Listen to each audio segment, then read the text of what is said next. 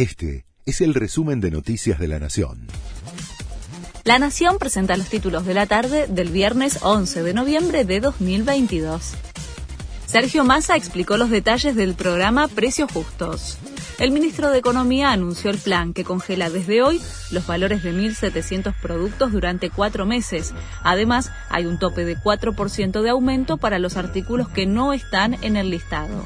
Este programa no resuelve la inflación, solo uno de los problemas en materia inflacionaria, reconoció el funcionario. Alberto Fernández y Emmanuel Macron intentan mediar en la crisis venezolana. Los mandatarios participan de una negociación entre delegados de Maduro y la oposición del gobierno en Venezuela de cara a una democratización que ayude a terminar con el bloqueo internacional. La reunión está incluida en la agenda del Foro de París por la Paz. Alerta en Santa Fe por las picaduras de alacranes. En los últimos días hubo 13 pacientes con accidente escorpiónico en el Hospital de Niños de la capital provincial.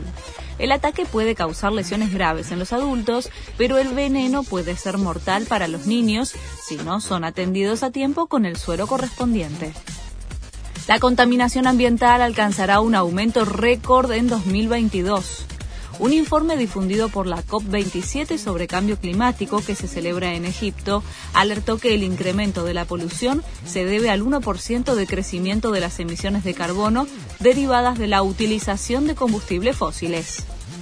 Scaloni anunció la lista de la selección argentina para Qatar.